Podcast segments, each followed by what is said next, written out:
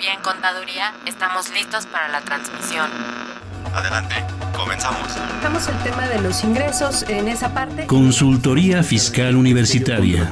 Por el solo hecho de trabajar 20 días, 30 de la federación. Entonces me tengo que remitir al código, al 28 de código. Un programa de Radio UNAM y de la Secretaría de Divulgación y Fomento Editorial de la Facultad de Contaduría y Administración. El albacea pues es, va a ser esa persona que venga a representar al DECUY. Muy buen día tengan todos ustedes. Es un placer en esta mañana lluviosa eh, recibirles en este programa de Consultoría Fiscal Universitaria. Yo soy Miguel Ángel Martínez Zuc. Hoy continuaremos hablando del tema de la resolución miscelánea fiscal de 2016. Para ello contamos con el apoyo de un gran maestro y amigo, el licenciado en Contaduría Miguel Ángel Díaz Pérez. Muchas Tocayo. gracias, Tocayito. Muy agradecido por la invitación y a todos los radioescuchas. Esperemos que podamos transmitir todas las barbaridades que a veces nos establece esta resolución miscelánea fiscal 2016. Así es, Tocayo. El, el, el contador Miguel Ángel Díaz Pérez, el licenciado en Contaduría Pública, egresado de la Facultad de Contaduría y Administración de la UNAM, catedrático de la Facultad de Contaduría y Administración, eh, también es catedrático en, en la Facultad del Estado de Morelos y otras universidades. Eh, también colaboró, colaboró, como director de estudios hacendarios del Centro de Estudios de las Finanzas Públicas en la H Cámara de Diputados y es socio director del despacho Miguel Ángel Díaz y Asociados. Gracias, Muchas Tocayo, gracias. nuevamente por estar acá.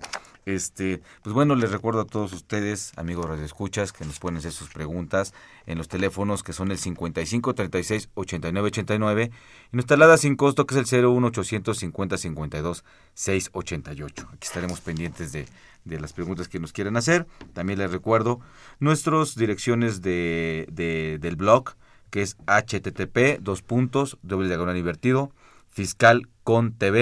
fiscalcontv.blogspot.com y nuestro Facebook es fiscalcon. Ahí este, estaremos esperando también sus preguntas. Y bueno, hoy vamos a escuchar un promocional para todos ustedes que estén interesados en nuestra revista de consultorio fiscal. Eh, vamos a escuchar la siguiente cápsula.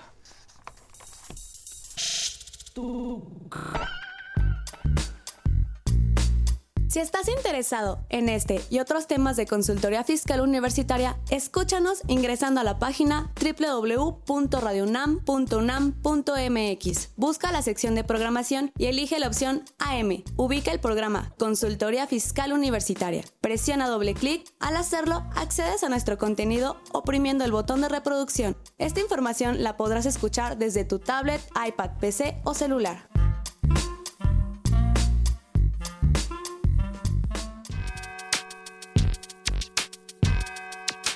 ¿Los impuestos le causan problemas? ¿Dolor de cabeza? Ay, ¿qué le puedo decir? ¿Problemas de estrés? ¿Malestar estomacal? Ay, ¿No puede dormir?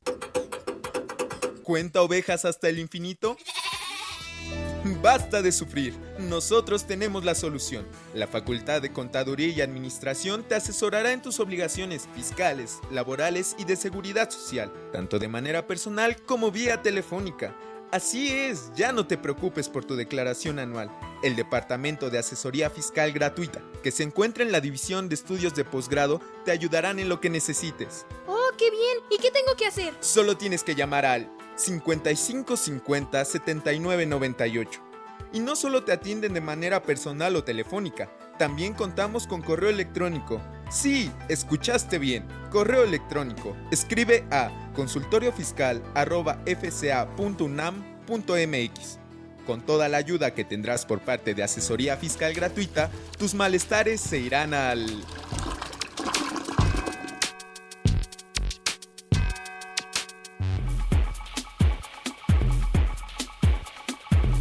Info Fiscal.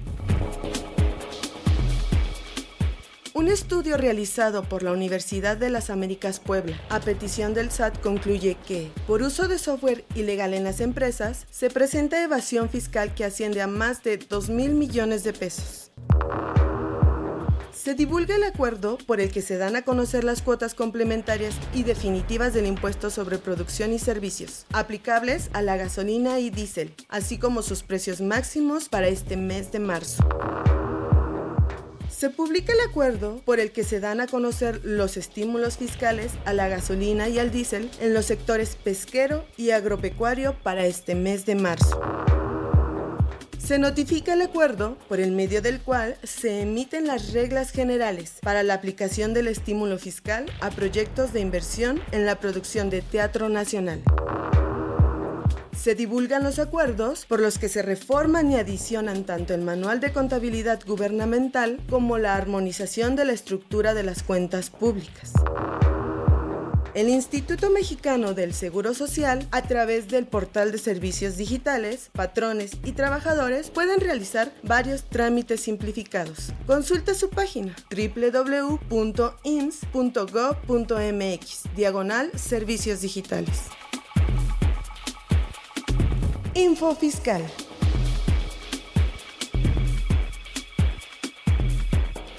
Bien amigos, pues ahí tienen las principales publicaciones en el Día Oficial de la Federación que dieron en la semana. Y pues, bueno, también nuestra asesoría fiscal gratuita que, que, se proporciona en nuestra Facultad de Contabilidad y Administración. Pues, Tocallito, el tema ya sabes de la miscelánea, ¿no? Donde terminan de poner todos los puntos y comas para el cumplimiento de, de a voluntad de las, de las cuestiones fiscales. Estuvimos platicando en, programas anteriores algunas cuestiones del aspecto jurídico de la miscelánea, cuestiones relevantes del código de reglas al código fiscal de la Federación. Eh, no hay cambios muy trascendentales, algunos nada más.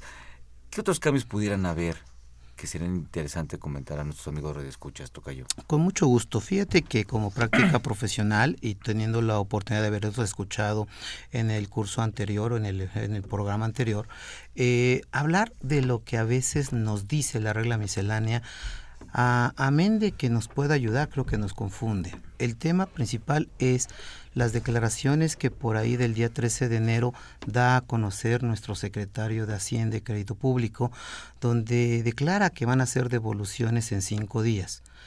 Eh, yo creo que es padre que tengamos esa oportunidad de los medios electrónicos para tener esos saldos. ¿Cuál es lo curioso?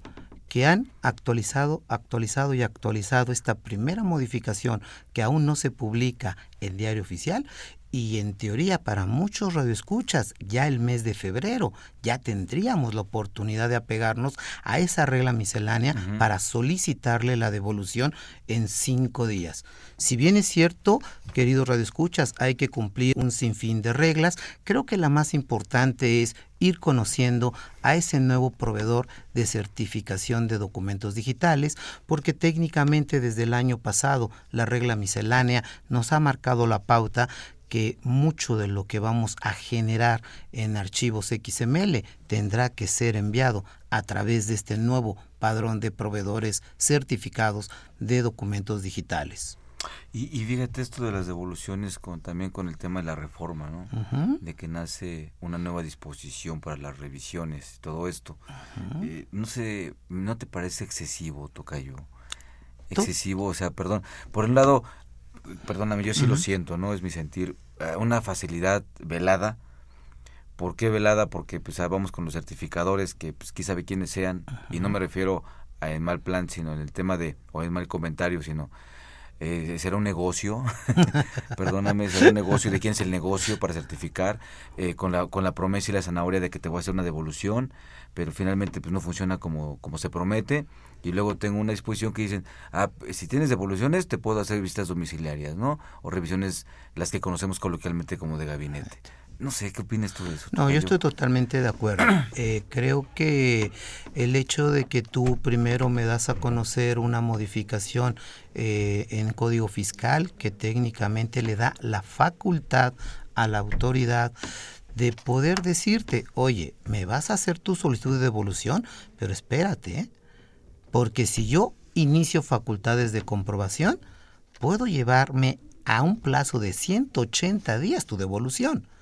Eso se publica como reforma fiscal Y luego viene la declaración de que te voy a regresar en cinco días, es bien cierto, limitante de montos hasta un millón, que en lugar de que me presentes la declaración informativa de operaciones con terceros, la famosa DIOT, que técnicamente Tocayo podemos decir que va a estar en etapa de extinción en este año, porque hay que empezar obviamente a prepararnos para presentar el DPIVA. Entonces creo que ahí es lo velado como tú bien lo dices, ¿no? Por un lado, la reforma le da todos los argumentos jurídicos a la autoridad. Te aviso que no estoy realizando mis facultades de revisión, son de comprobación. Pero, pues te puedo decir que si yo voy a iniciar las compulsas, el plazo máximo se pudiera 180 días. Y cuando hablamos en materia fiscal, Tocayo, hablamos de días hábiles, es lo cual obviamente para todos, los, para todos los contribuyentes que tengan saldos a favor no nos sorprende Tocayo porque en la práctica profesional ya lo hacían. Lo único que lo está haciendo ahora es con un fundamento legal en código. Viene la regla miscelánea y creo que eso es lo que entiendo de tu palabra, velado. Así es. Y, y, y, otro más, Tocayo. Eh, ya te ejercí las nuevas facultades y no recordemos que el, el último párrafo, si mal no recuerdo, del 46 del Código Fiscal de la Federación, cuando establece que se puede volver a revisar un mismo ejercicio. Es cuando por otro medio conozca cosas nuevas, ¿no? Sí, claro. Este es un medio. Este es un medio. Y técnicamente, Tocayo, por eso los contadores hablamos que vivimos de la timbrada. Porque hoy, para todo, es hablar de un timbre fiscal para mis queridos radioescuchas. Cuando yo hablamos, timbre lo veía diferente. Eh, es lo que yo siempre había platicado. El único que conozco es el de mi casa y cuando llego temprano me abren, porque ya cuando llego tarde ya no me abren, tocayo. Pero cuando hablamos de la timbrada y hablamos de XML y hablamos de sellos digitales, pues sin duda cada vez va a ser más difícil. Claro. Y yo no sé si sea negocio o no, pero si ya teníamos un proveedor autorizado para certificar, ahora requerimos otro proveedor certificado de documento digital. Entonces me queda muy claro que la autoridad o no confía en su sistema o por las declaraciones que acabamos de ir ahorita en el reporte, ¿no? El estudio que hizo la Universidad de las Américas, que obviamente hay muchos fraudes informáticos, ¿no? Y, bueno, es, es, catastrófico, ¿no? Catastrófico. Acuérdate que también antes también había negocios como las máquinas registradoras de comprobación fiscal y siempre ha habido que llueva en la, en la milpita, ¿no? Negocios como esos. Pero bueno, lejos de eso, Tocayo, eh, uno como contador normal, te preparas en, en la universidad, sales y te enfrentas con que a algún chistoso se le ocurrió que el contador sea quien calcule los impuestos. Y es, sí, sí, es, este, está en leyes y hay que prepararse para entender las leyes, que ese es otro lenguaje, otra cultura que hay que tener, una cultura jurídica que, hay que tener. Y de repente empezamos a leer todo como si fuera lo mismo, ¿no? Las reglas misceláneas, me enfrento con las misceláneas, me enfrento con, con el reglamento, me enfrento con la ley. Y después me doy cuenta que hay más reglas misceláneas que artículos de ley. Y todo eso confunde, ¿no? Totalmente, Tocayo. Para los que profesamos esta licenciatura, yo en eventos he dicho que ahora se requiere estudiar un postdoctorado en informática aplicada a la contaduría pública para poder darle debido cumplimiento a las obligaciones fiscales de cualquier contribuyente. Si obviamente, Tocayo, hablamos de esta referencia que haces, que hay más reglas misceláneas que artículos en la ley, pues basta un botón como muestra. Tenemos una obligación que para muchos de nosotros vence ya el día de mañana. Así es. El envío del catálogo y la balanza.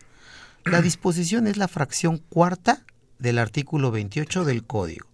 Y para poder dar cumplimiento a eso, tienes que estudiar reglas misceláneas, la 2816, la 2817 y todo el anexo 24 con el apartado A a la J, donde cada apartado te da reglas específicas para darle debido cumplimiento a la cuenta electrónica. Por eso, colegas y amigos, sin duda es momento de considerar ese postdoctorado y a lo mejor los que se quieran dedicar a esta materia de contaduría, pues un curso de correspondencia de contabilidad básica es más que suficiente. ¿Verdad? Definitivo.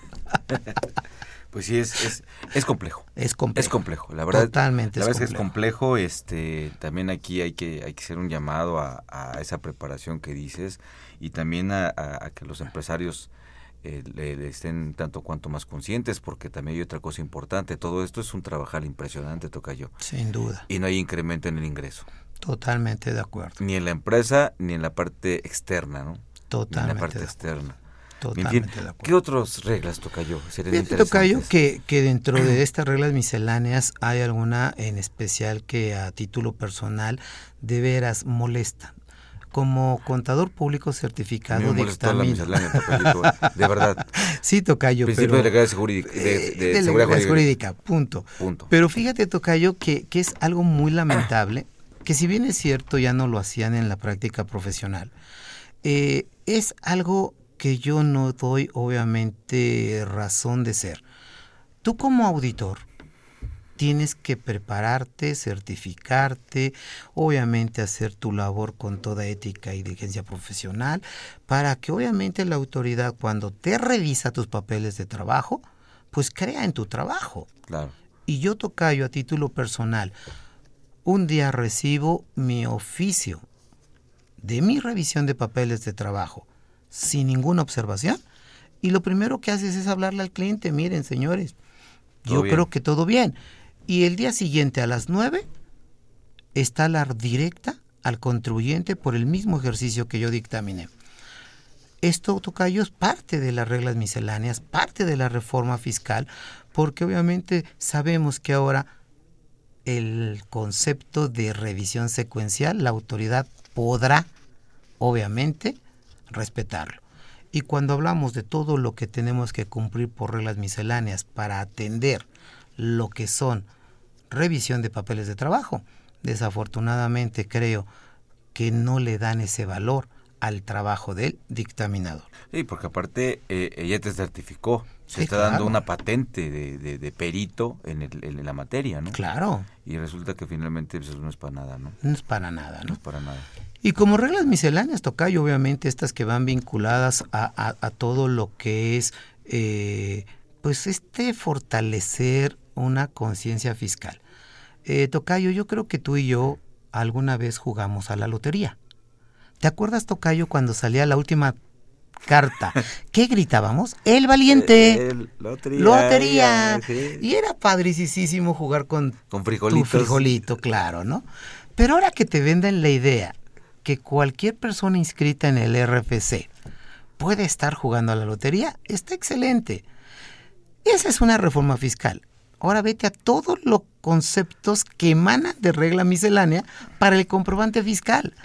Hay complementos del complemento del complemento. Entonces, creo que es una sed de fortalecer esa conciencia fiscal para que todo pidas un comprobante. Pero hablar de comprobantes fiscales hoy en día con la expo que dio a conocer la autoridad a mediados de diciembre. Estamos muy al pendiente del nuevo anexo 20 de regla miscelánea para ver cosas novedosas.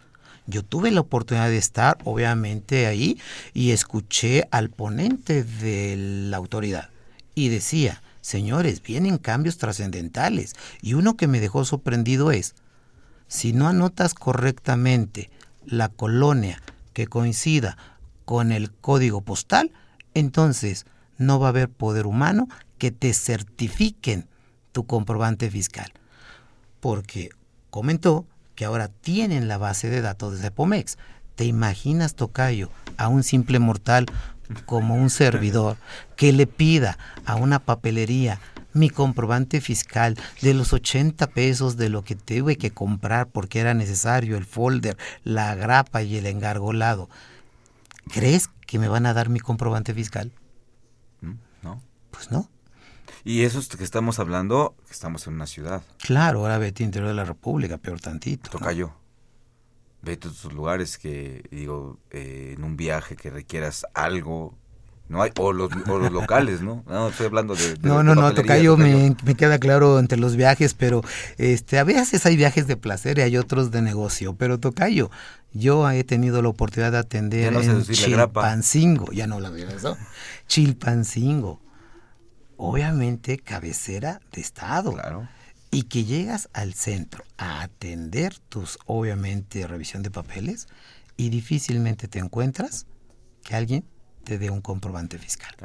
Bueno, te pago con tarjeta. Señor, aquí es todo efectivo. Pero mira, Tocayo, también eh, eh, eh, esta carga excesiva, son cargas excesivas, brutales, donde si recordamos a, a los padres lo que nos decían, ¿no? Mire, mi hijo, cuando le hablen derecho, o cuando le den muchas vueltas es porque lo quieren fastidiar, ¿no? Sí, totalmente. Y, los, y algunos inteligentes de, de, a nivel mundial siempre lo han dicho, ¿no? Un, donde hay un país que hay excesivas reglas es porque todo está mal. Sí, totalmente. Así de sencillo, ¿no? Así de sencillo, político, digo, de los respetables, ¿no? Entonces estamos en, estamos en ese punto en donde ya no es tanto si quieres o no quieres, te invitan a no hacerlo. O sea, eh, todas estas disposiciones y cargas invitan a, justamente, por llamarlo de alguna forma, a esa informalidad, ¿no? Es correcto. Eh, porque dices, oye, tienes que cumplir esto, pero ¿qué es lo que dices? Pues es que pues, eh, aquí está mi negocio y, y no es que abuse de la necesidad del que está ahí, que, que requiere lo que, lo que yo vendo, porque lo tengo, lo, lo tengo aquí a la mano, sino es todo la, la, carga administrativa que viene de cumplimiento. Sí, no, totalmente, Tocayo. Menos lo que yo creo, Tocayo. No, no, yo comparto tu opinión, ¿no? Para los que estamos en el campo de la batalla, compartiendo con el empresario, con el contador, creo que el comentario es generalizado, ¿no? Fíjate, antes cuando usted hace una carta de servicios, y un cliente te, o, un, o un prospecto que te decía, oye, ¿y cuáles son mis obligaciones? Ah, mire, pues estas, estas, estas. Y era una hoja tamaño carta, le llenabas obligaciones de todas. Ahora, ¿qué le das? No, pues casi un compendio por cada concepto con todas las reglas misceláneas aplicables, ¿no? Es lo que te comento, Tocayo, ¿no? Hoy en día, cuando tú ves a un contribuyente que todavía no ha logrado el que por la regla miscelánea poder darle debido cumplimiento a un reporte de folios, pues dices, bueno, es que usted está tratando de cumplir con su obligación, está registrando obviamente su adquisición. No creo que sea malo decirlo. A veces el mismo software contable es el que nos está ayudando para darle debido cumplimiento a su obligación. Pero a veces, Tocayo, te encuentras con un simple mortal que apenas va a iniciar en esto y que te diga, ¿cómo lo hago? Y es lamentable como contador decirlo, pues consíguete al mejor proveedor de un software comercial porque técnicamente ellos te van a dar la respuesta, ya no el contador. Claro. Por eso yo estoy convencido que lo que nuestro señor presidente, también el señor jefe del SA dijo que a ciertos contribuyentes ya no van a necesitar un contador es bien cierto. Necesitan un experto en materia fiscal con altos conocimientos en informática aplicada para dar debido cumplimiento a la obligación. Queridos radioescuchas, ¿por qué tanto énfasis en esto?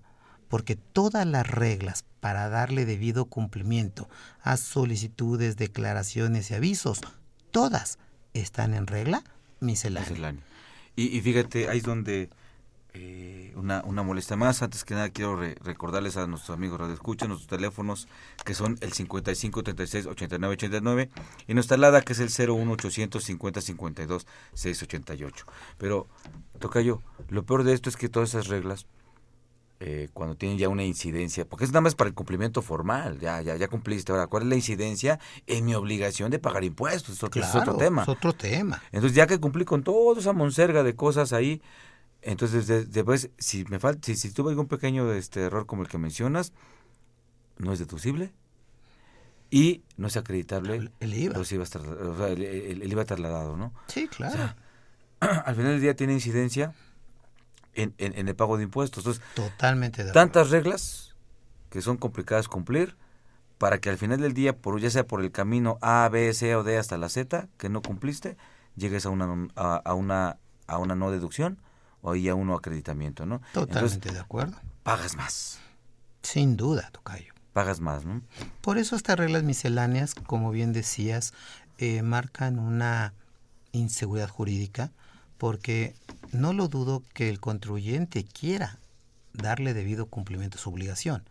El problema es que a veces no sabe realmente todo lo que tiene que darle cumplimiento para que la autoridad no le vaya a marcar como no deducible, como iba no acreditable, algo que es real. Y, y, fíjate que también algo que se pierde, Tocayo, el artículo 27 de la ley de ingresos. Claro. Ese, ese artículo letal creo, que creo que es una burla, un bofetón sí. guante blanco a todos, en donde dice que sea sencillo, asequible. Asequible todo lo que tiene que ver con el tema de las contribuciones y ve con lo que nos estamos enfrentando, ¿no? No, cada vez es peor, ¿no, Tocayo? Fíjate que como tema de revista, que obviamente está a disposición también de los radioescuchas, a mí me llamó la atención el artículo que escribe la doctora, doctora, perdón, Sonia Venegas Álvarez.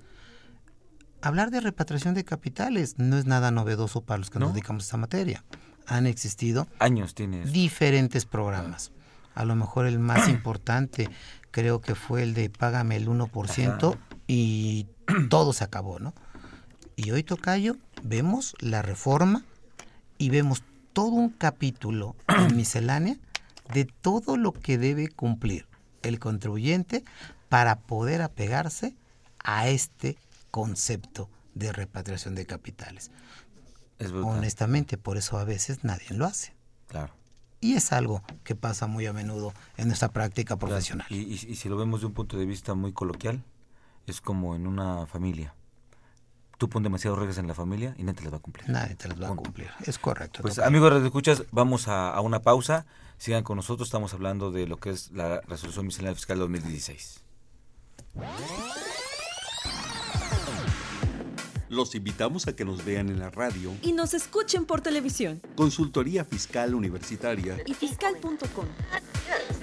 En el 860 de AM y en la barra de Mirador Universitario Coaed. Abordamos los temas de tu interés como impuestos sobre la renta, declaraciones, testamentos, pensiones, seguridad social, estímulos fiscales, discrepancia fiscal, régimen de incorporación fiscal, entre otros temas con destacados especialistas en la materia. Los miércoles por Radio UNAM. Los jueves por Internet. Y los sábados por TV UNAM. Véanos en radio. Escúchenos por televisión.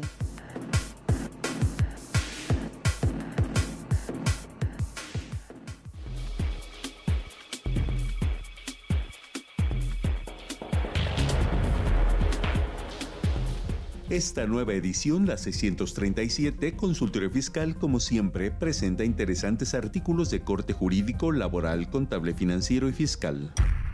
En este ejemplar, Susana Mireles Arriola efectúa algunas consideraciones respecto a la Declaración Anual 2015. ¿Le gusta el cine mexicano? Francisco Yáñez Ledesma examina la renovación del estímulo fiscal a la industria cinematográfica. Efren Hernández Valdés, Luis Raúl Sánchez Acosta y Yolanda Esperanza Treviño Miramontes en forma conjunta analizan la disolución y liquidación de sociedades mercantiles. Estos y otros temas de gran interés se presentan en el número 637 de Consultorio Fiscal. Suscripciones a los teléfonos 5616-1355 y 5622-8310 o también a través de la tienda electrónica publishing.fca.unam.mx.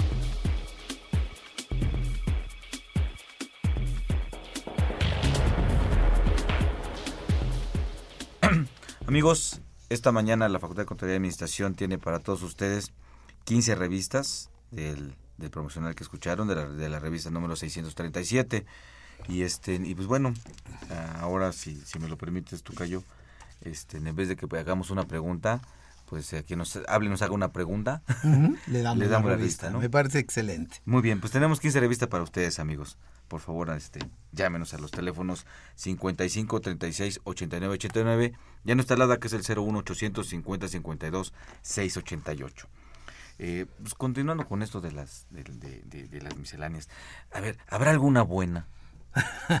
¿Alguna que de verdad ayude, que de verdad este pueda aprovechar alguien? Eh, mira, Tocayo, eh, a título personal, persona física por honorarios, cuando obviamente te dan a conocer la regla miscelánea, el año pasado 2814, este 2815, y te dicen, tú tienes la opción de enviar tu contabilidad a través del portal de mis cuentas. Sí. Una herramienta informática exclusiva para lo que es el régimen de corrección fiscal. Yo creo, y lo hablo a título personal, Tocayo, para mí, qué bueno que tengo esa regla. Pero a mis queridos redescuchas, vale la pena decirle que las personas físicas siempre habíamos tenido la oportunidad de llevar una contabilidad simplificada. El estaba problema en estaba en reglamento de código. Desafortunadamente cuando se modifica el reglamento, no, que tuvo que venir la regla. Entonces, para mí esta regla miscelánea, sin duda Tocayo, es muy buena, porque me va a permitir, en lugar de estudiar el apartado A del anexo 24, cómo se agrupa el catálogo de cuentas, el apartado B del anexo 24, todos los códigos agrupadores, para poder enviar mi catálogo, pues es más sencillo, obviamente decirle a la autoridad de mis ingresos cuánto cobré y de mis ingresos cuántos pagué. Y yo con esto cumplo con el envío de cuenta electrónica. Para mí, eso es una buena regla miscelánea a título personal y para muchas personas que estén bajo este contexto. Eh, eh, sin, sin ánimo de, de contradecir Tocayo, digo, ¿me conoces? no, no, no es el tema, pero pero bueno entre eh, por, por, por carga administrativa, por carga ¿no? administrativa, porque me meto al correo solito. claro. ¿No? Si, a través de la regla pues, estoy en el correo solito, ¿no? Sí, totalmente por cierto, de acuerdo. Si me permite esto que yo nos habló este Víctor Robledo, justamente hablaba de esta regla. Ok. Sí, en donde nos hace te, te, te, te hace la pregunta de para usar esta cuenta de mis herramientas en el caso que, que, que planteaste establece que cómo se hace el aviso al SAT para pues, tomar esta opción. Con mucho gusto. De la, regla. Eh, eh. dice si es a través de un tributario, la respuesta, o sea, ¿cuál es la forma en que, en que va a dar este aviso, no? Con mucho gusto. E, esta es una confusión que se dio por un cambio en lo que es el portal, donde ARs, asociaciones religiosas, donatarias autorizadas, pueden tributar dentro de este régimen. Entonces hay una regla miscelánea que dice que debías haber presentado a más tardar el 15 de febrero un aviso para el cambio de régimen de tributación. Mi estimado Víctor, para nosotros como personas físicas, y viendo que hace referencia a la 2815, que es la regla miscelánea, si tú encuadras en este concepto de persona física menos de 2 millones de pesos, tú no tienes que presentar ninguna amplificada. Los que debieron presentar el aviso a más tardar el 15 de febrero son los que podían tomar la opción de tributar bajo obviamente las reglas del régimen de incorporación fiscal. Bien, Tocayito. También nos hizo favor de llamarnos Maribel Rubio. Todo lo que hace una revista, Tocayo. Fíjate, nunca nos pelan. ¿Qué dice la señorita Rubio?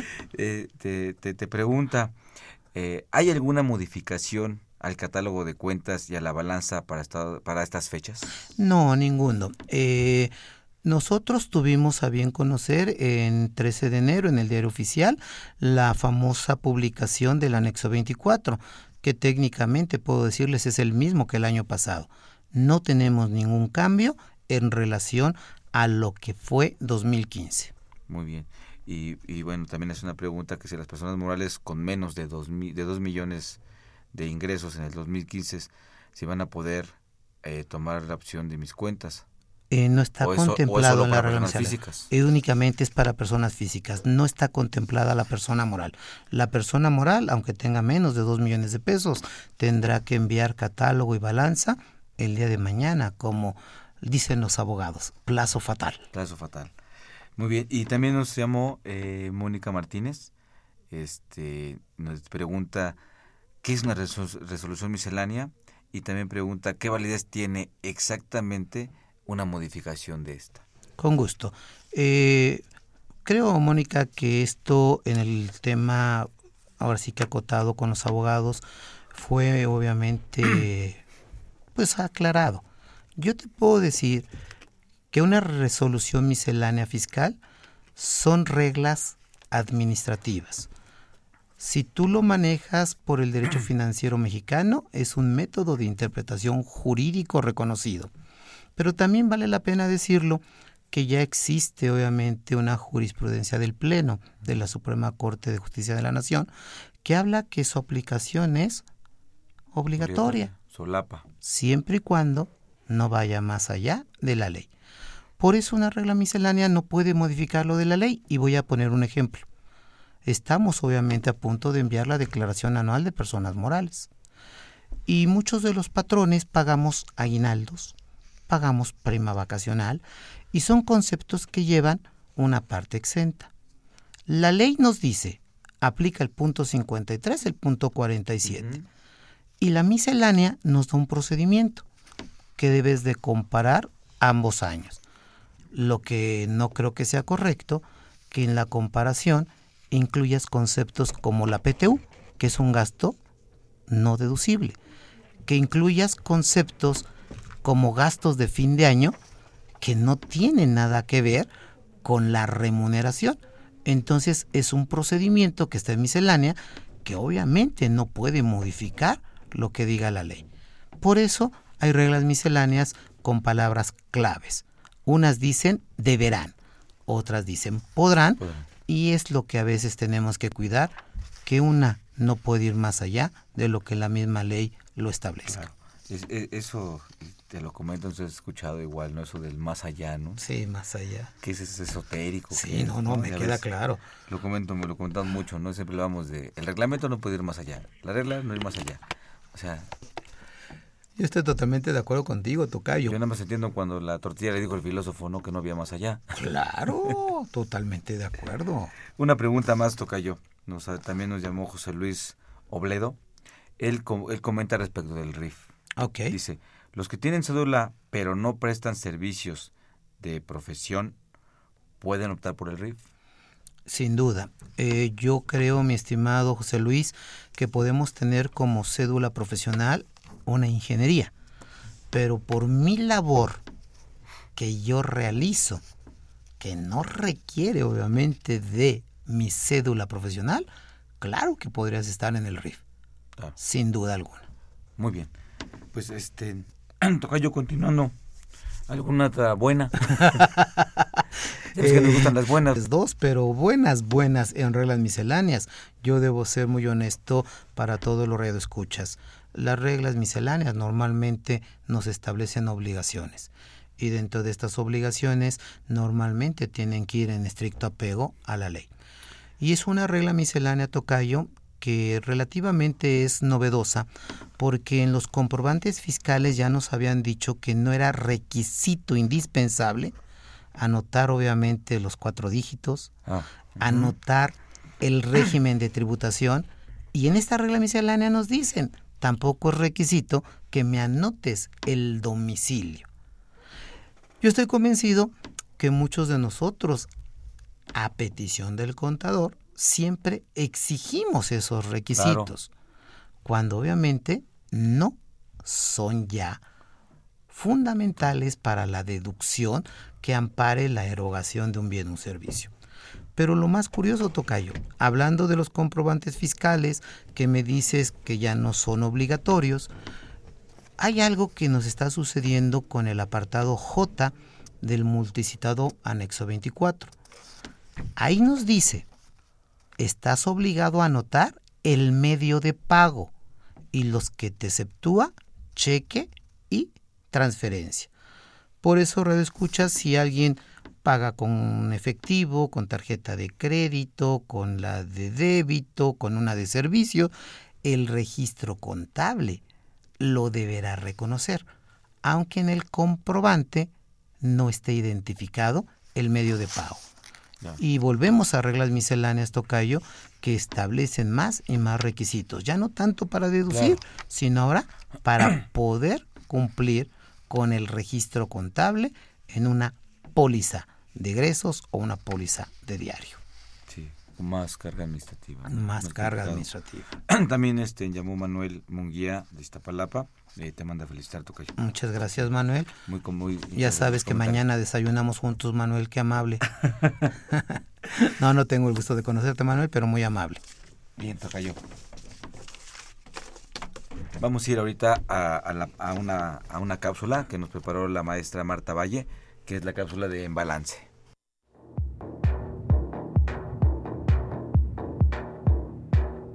En Balance con Marta Valle.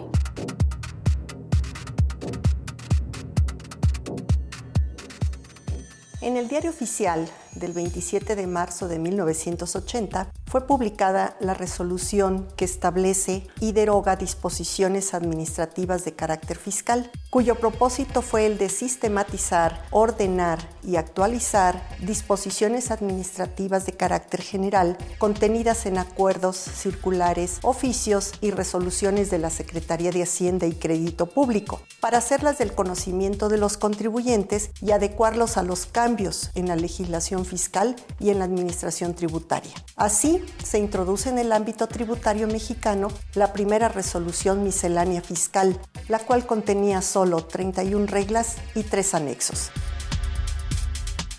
Grandes transformaciones han sufrido las resoluciones misceláneas fiscales a partir de esa fecha y año con año cobran mayor importancia en virtud de que actualmente las propias leyes que rigen las contribuciones hacen una remisión estricta al contenido de diversas reglas de carácter general que conforman dichas misceláneas, con el propósito de que la autoridad fiscal las emita para permitir una recaudación ágil a través de disposiciones concretas y sencillas para que los contribuyentes cumplan con sus obligaciones fiscales en forma adecuada y oportuna.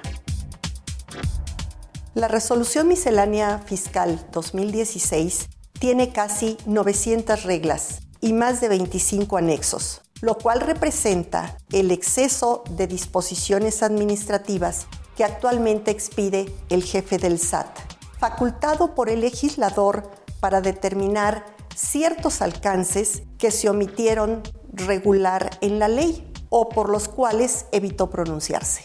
Por lo tanto, las resoluciones misceláneas fiscales denotan la postura que toma la autoridad para regular algunas circunstancias previstas en la ley. Son interpretaciones y normativas propias de las autoridades, y que, como se aprecia en el Código Fiscal de la Federación, artículo 33, fracción primera, inciso G, se trata de reglas de carácter general que publicará la autoridad fiscal a fin de dar a conocer a los contribuyentes elementos que faciliten el cumplimiento de sus obligaciones tributarias. No obstante que dichas reglas se emiten con el fin de facilitar al contribuyente la aplicación de criterios, en ocasiones su contenido implica cargas adicionales que ni siquiera la ley establece y que ante las deficiencias del legislador en la normatividad fiscal se convierten en normas a cumplir, extralimitando el propósito de optimizar el cumplimiento de las obligaciones de los contribuyentes y llegando en ocasiones a violentar el principio de reserva de ley. La raíz de esta extralimitación legal está tanto en el legislador como en las autoridades administrativas. E insistir en la remisión de leyes y reglamentos a reglas de carácter general ocasiona que el sistema impositivo no sea sencillo y se obstaculice el pago de contribuciones. Debe procurarse mayor eficacia en la función legislativa y menos en la reglamentaria, evitando que el SAT emita reglas claramente ilegales. Ante estas circunstancias, los contribuyentes no visualizan las resoluciones misceláneas fiscales como un auxilio en el cumplimiento de sus obligaciones tributarias, sino como normas que deben cumplirse a la letra, en virtud de que la autoridad fiscal ha llegado al punto de sancionar el cumplimiento de ellas, lo cual los conduce al hábito de lo contencioso para defenderse de estos abusos. Soy Marta Valle, mi dirección electrónica es mvalle.fca.unam.mx. En Balance con Marta Valle. Bueno, pues ahí tenemos una opinión más de lo que es la miscelánea. Este, digo, conocemos a la maestra Marta Valle, su capacidad, su trayectoria eh, eh, impresionante en el conocimiento del área fiscal y bueno, yo me yo, yo comparto su opinión, Tocayo. Tocayito, creo que obviamente lo que impacta es si puso a alguien a contar el total de reglas misceláneas. Sí, yo las conté. Pero es que para los redescuchas, ¿no? Hablar de más de 900 reglas, hablar de más de 25 anexos. el año pasado habían 1400. Es correcto. Más los anexos. Más los anexos. Y yo creo que eh, la opinión tan acertada de Marta, sin duda a nuestros radioescuchas se le da un poquito más de información de lo que es Ahora, la resolución eh, En concreto, y, y, hay que decirlo, si eso está ilegal, estamos ante una relación jurídico-tributaria. Correcto. Ese es, la, es lo que le emana todo esto, la relación jurídico-tributaria. Es una relación jurídica, no de poder. Correcto. Es jurídica, debe estar frente a lo que es la ley. Entonces, es obvio que no hay que cumplir con nada de esto. Digo, eh, en, eh, siendo totalmente estricto apego a derecho en el sistema jurídico en el ámbito fiscal. Totalmente de acuerdo. Punto, no hay vuelta de hoja. Esa jurisprudencia que solapa y muchas más que solapan, sentencias que solapan, actitudes de las autoridades que evidentemente pues ellos no solapen, ellos lo están haciendo porque lo emitieron, ¿no? Totalmente. Sí, sí, hay que decirlo, toca, yo creo que... No, y a nuestro radio escuchas, creo que con el comentario de, de, de, Marta es muy, muy, muy importante trascenderlo. Eh, no es parte de un proceso legislativo. Son reglas de carácter administrativo, que lo curioso cuando ella menciona el fundamento legal, cuando empezamos el estudio de ese artículo, en teoría es para que me asistan de manera gratuita, para, que, yo pueda, obviamente, cumplir. Y a veces dista mucho, obviamente. No me ayudes, compadre, ¿no? Totalmente de acuerdo. y aparte, lo bueno es que es gratis, se toca, esto es gratuito, todavía falta que nos costara más. que nos cuesta, ¿eh? No, no, no, que nos cuesta, sí nos cuesta. sin duda. Bien, pues también nos hizo favor de llamarnos este eh, Alejandra eh, Peregrina y Judith Velázquez que tienen que ver con las preguntas, las respuestas que ya, ya diste anteriormente, toca yo. No, Alejandra Judith, muchas gracias. Sí, y nos hace también, eh, nos, llama Jorge Flores, dice, este primer bimestre me voy a presentar en cero ante el RIF, ¿qué tengo que hacer? obviamente, primero, Jorge, ten mucho cuidado porque la autoridad tiene un concepto llamado repositorio fiscal. Si tú ya tienes comprobantes fiscales adquiridos por una erogación, por un bien o servicio, o ya emitiste un comprobante fiscal por tu actividad, yo no creo que sea lo correcto que te declares en ceros. Si no tuviste esa actividad, Obviamente no generaste ningún comprobante fiscal, no adquiriste nada. Sin duda podrías presentarlo en cero para cumplir con tu obligación. Muy bien. Y última pregunta, toca yo. Este, también Nicolás Rodríguez de Catepec nos favor de llamarnos. Él dice, ¿para qué la ley permite deducción de las nóminas y sueldos y salarios? ¿Y para qué la resolución miscelánea estipula que si no se declara, ¿sí? no, la, no, no la tomará como deducible de impuestos? la ley es, contradictoria a la miscelánea. no, es constitucional, no, Yo creo que aquí, Nico, vamos a poner obviamente jerarquías. Quien establece la deducción es la ley de impuesto de la renta, pero también la que establece la limitante es el artículo 28, fracción 30 de la ley del impuesto de la renta. No es la miscelánea. La miscelánea nos da un procedimiento para que a través de ese procedimiento nosotros podamos definir si el punto 53 de un peso pagado que sea exento es no deducible o el punto 47 de un peso es no deducible. Que eso es lo, lamentable de esta regla. Y sobre algunos conceptos de nómina. Y no conceptos de nómina. va, va bien algunos conceptos, ¿no? Tiene que ver básicamente con previsión social. Totalmente. Por eso hacía el comentario. No tendría por qué estar PTU, los gastos de fin de año, los premios de puntualidad y asistencia que son grabados, porque esto es una regla triste. Entre mayor sea el denominador, el cociente va a ser menor. Y obviamente, damas caballeros, esto técnicamente nos puede generar un mayor factor de no deducibilidad de los pagos que a su vez son ingresos exentos del trabajador. Y, como comentario adicional, los, los amparos contra esta disposición han ido prosperando. Han ido prosperando, Tocayo, eh, como firma y en favor. En favor del contribuyente. En favor del contribuyente. Quiero aclararlo antes de que piensen que a favor del SAT. Fíjate, Tocayo, que sí es cierto, la primera instancia todos se ganaron. Prodecom también, obviamente, ha hecho mucho énfasis en estos este, amparos, pero curioso, Tocayo, ahorita están atorados en colegiados de circuito. Ahí están. La razón, ¿cuál será? y estamos a punto de presentar la anual de 2015. y hay la duda, si obviamente el amparo... Dicen que ellos nivelan las finanzas. Sí, claro, es una forma de hacerlo, sin duda alguna. Así es, Tocayito. Pues bien, eh, ¿algún otro comentario a nuestro amigo? Quizá Tocayo, para mis amigos redescuchas, las multas. Eh, damas, caballeros, a veces hablamos de las multas por ley de ingresos de la federación y creo que vale la pena cuidar lo que podemos obviamente ejercer como derecho por reglas misceláneas dependiendo de la contribución que sea. Vale la pena decirlo, que a veces podemos obviamente solicitar hasta el 100% de condonación. El problema es que a veces el contribuyente no sabe cómo solicitar esa condonación.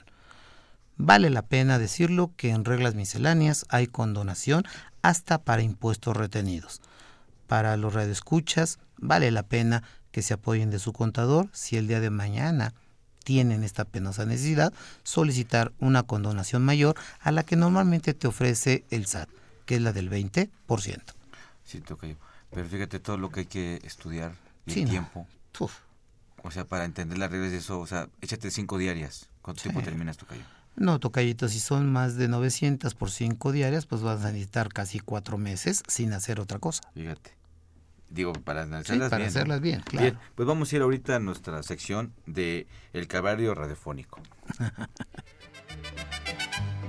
Quisiera ser comerciante y estar bien establecido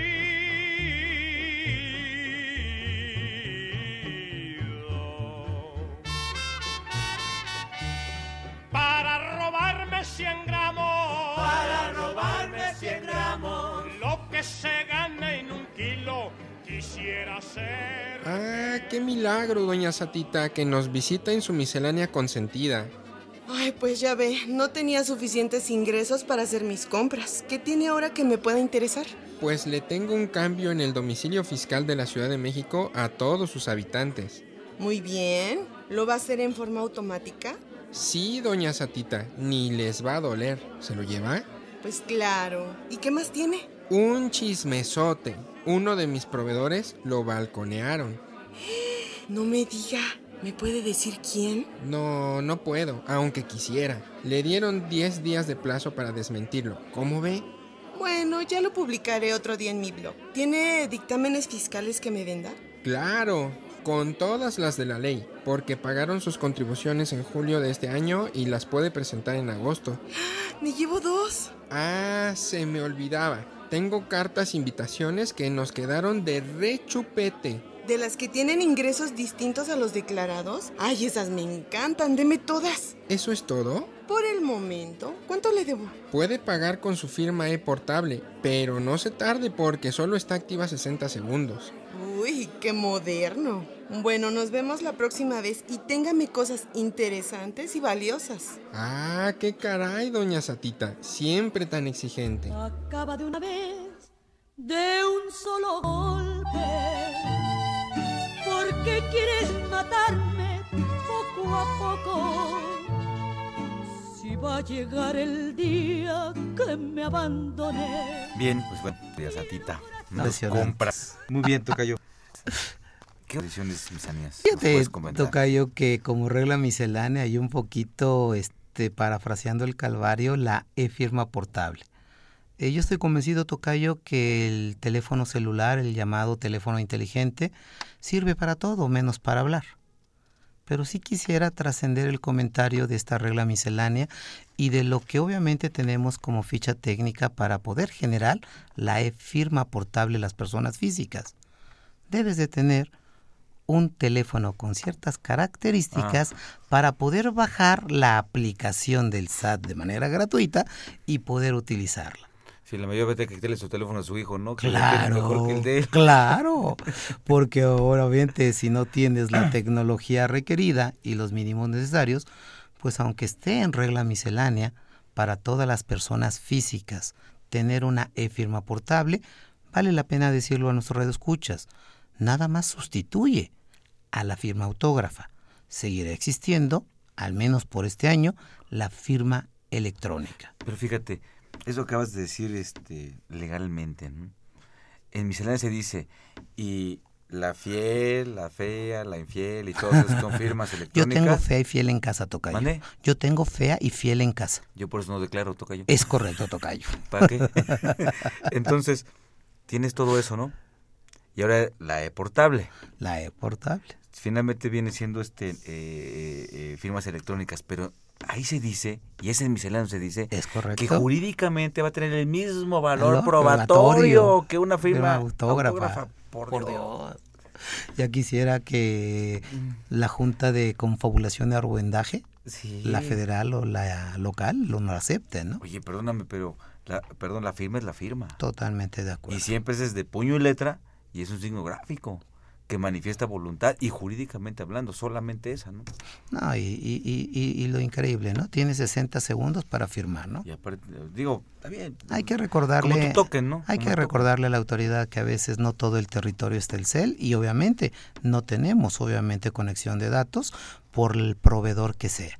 Claro. Y esto obviamente limita el uso de la e-firma portable. Claro. Y todo esto, eh, eh, eh, bueno, o, eh, provoca que se generen multas. que se- no, pues, que hay que ver Sí, a- hasta el negocio, ¿no? A- ahorita no, Tocayo, vamos a recordar que, que esto nace eh, eh, el año Va- sí, ok, pasado. va a venir, va a pero- venir, pero- pero- pero va- pero pero va a creo que va a provocar, sin duda, va a Los provocar. actos de fiscalización que te conllevan a ese goteo de multas y de todo eso que finalmente Y, es el y- negocio, y- ¿no? y tú, Tocayo, que obviamente manejas muy bien las leyes en nuestro país. A veces el representante legal, asesorado por el abogado, no recibe requerimientos ni notificaciones. Claro. Porque sabes que es una argucia que al final de cuentas tarde o temprano te va a ayudar. Pero ahora que tengas la firma portable en donde estés y tienes validez para el SAT, te vas a tener que dar legalmente por notificado, cuando ni es ley Claro. y obviamente no puede cambiar tu firma autógrafa. Y después va a ser obligatorio también. Totalmente de acuerdo, Tocayo. no como lo todo, Como digo, todo que ha venido pasando, no dudo que 2018 esto sea parte de las obligaciones que tengamos que dar debido cumplimiento. Así es, Tocayo. Pues Tocayo, eh, no me queda más que agradecerte nuevamente en nombre de la Facultad de Contra de Administración. Este, eh, hay una pregunta, perdón, hay una pregunta que nos hizo Rosa Margarita López. Ok. Perdón, eh, este, ella comenta que lleva 50 años de propietaria de un condominio y está, eh, está construido, está constituido, perdón, como persona moral sin fines o con fines no lucrativos, ¿no? Porque sin fines no lucrativos. Pero no es así, ni fundación, solo declarar, solo declarar impuestos de los empleados que tienen. Y se tiene responsabilidad de, de tener la contabilidad electrónica. Desafortunadamente, señora Rosa Margarita López tiene esa obligación. No encuadra, obviamente, en los que pudieran caer en una contabilidad simplificada y aunque nada más tenga sus cuotas por el inmueble que administra y los gastos por los trabajos que están, tendrá que llevar contabilidad electrónica. Eh, Muy bien, pues este, eh, fíjate que todo esto es, es, es- complejo. Eh, yo siempre lo he dicho, estamos en un en fiscal en un presidencialismo brutal. Eh, ley lo hace el presidente, reglamento lo hace el presidente, la miscelánea pues también lo hace el presidente a través de las secretarías de verdad. Sí, de claro. verdad. Y, y tenemos leyes fiscales más huecas que se van a complementar en la miscelánea donde medularmente se solapa o se solapa por los magistrados y se violenta el principio de legalidad tributaria y, el, y la garantía individual de debida fundamentación y motivación. Bueno, ese es mi, mi, mi- mi punto, Tocayo. To- lo comparto totalmente, Pues Tocayo. no me queda más que agradecerte, Tocayo, nuevamente por tu- todas tus aportaciones. Gracias en nombre de la Facultad de Cultura y Administración. Este es un honor siempre tenerte aquí, Tocayito. Muchas gracias a ti, a la Facultad de Contaduría y Administración de la UNAM y a ustedes radioescuchas que han hecho obviamente esto posible después de tantos años. Estar compartiendo con ustedes lo que vivimos en práctica profesional. Muchas gracias, Tocayo. Muchísimas gracias. Y bueno, no me queda más que eh, agradecerles a ustedes, amigos Radio Escuchas, e invitarles a que vean este nuestra, a- a nuestros siguientes programas. Sí, le- los invitamos a que nos eh, sintonicen en este programa la siguiente semana para seguir ya platicando del, del tema de declaración anual de personas morales. Ya estará otro de nuestros amigos conductores. Agradecemos a- nuevamente a nuestro invitado, el maestro eh, Miguel Ángel Díaz Pérez. Esta fue una producción de Radio UNAM en los controles eh, técnicos Socorro Montes, en la producción por parte de la Secretaría de Divulgación y Fomento Editorial de la Facultad de Contaduría y Administración, Nezahualtoyo Jara, Celeste Rojas, Fernanda Martínez, Alma Villegas y participaron en el caballo, en el caballo fiscal Juan Flanders, Beatriz Tobía, Tobías perdón, y Moisés Cisneros. Bueno, pues yo soy Miguel Ángel Martínez Zuc. Un placer haber estado con ustedes. Nos veremos en, en programas adelante. Y les invitamos también mañana a nuestro programa de fiscal.com, donde estaremos platicando de ese tema. Que tengan ustedes una excelente tarde.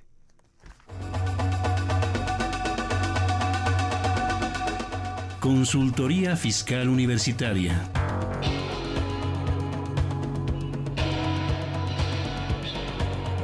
un programa de Radio UNAM y de la Secretaría de Divulgación y Fomento Editorial de la Facultad de Contaduría y Administración.